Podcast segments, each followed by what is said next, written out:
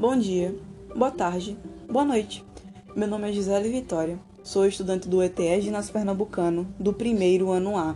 Neste podcast, irei falar sobre um resumo da história de Tales de Mileto.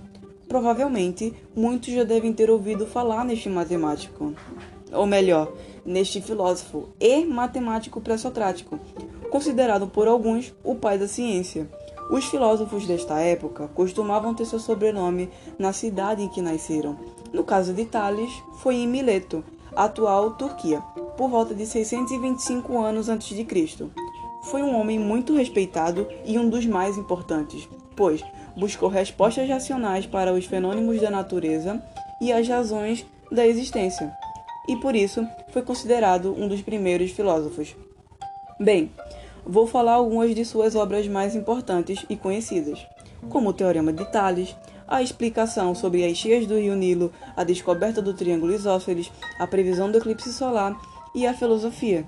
Ele também era o típico observador inquieto, assim, formulou uma origem racional para o universo, que no caso é a cosmologia.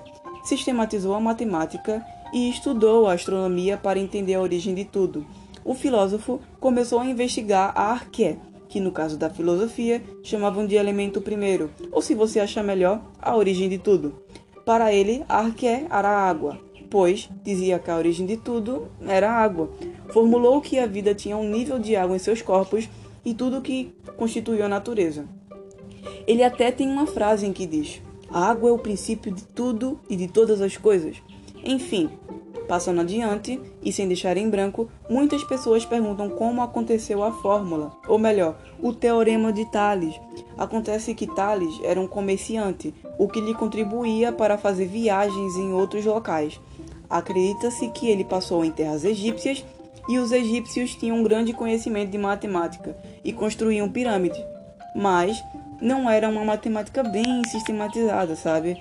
Mas aí chegou Tales e, através da sombra da pirâmide, das retas transversais e paralelas da construção, conseguiu sistematizar e calcular uma forma de saber a altura da pirâmide. Já a explicação sobre as cheias do rio Nilo e a previsão do eclipse solar foi através de um período de observação. Bom, retomando sobre o assunto de que Tales de Mileto foi considerado o primeiro filósofo, não foi ele que criou a palavra filosofia, e sim Pitágoras de Samos, que dizia isso era Aristóteles. Então, é isso.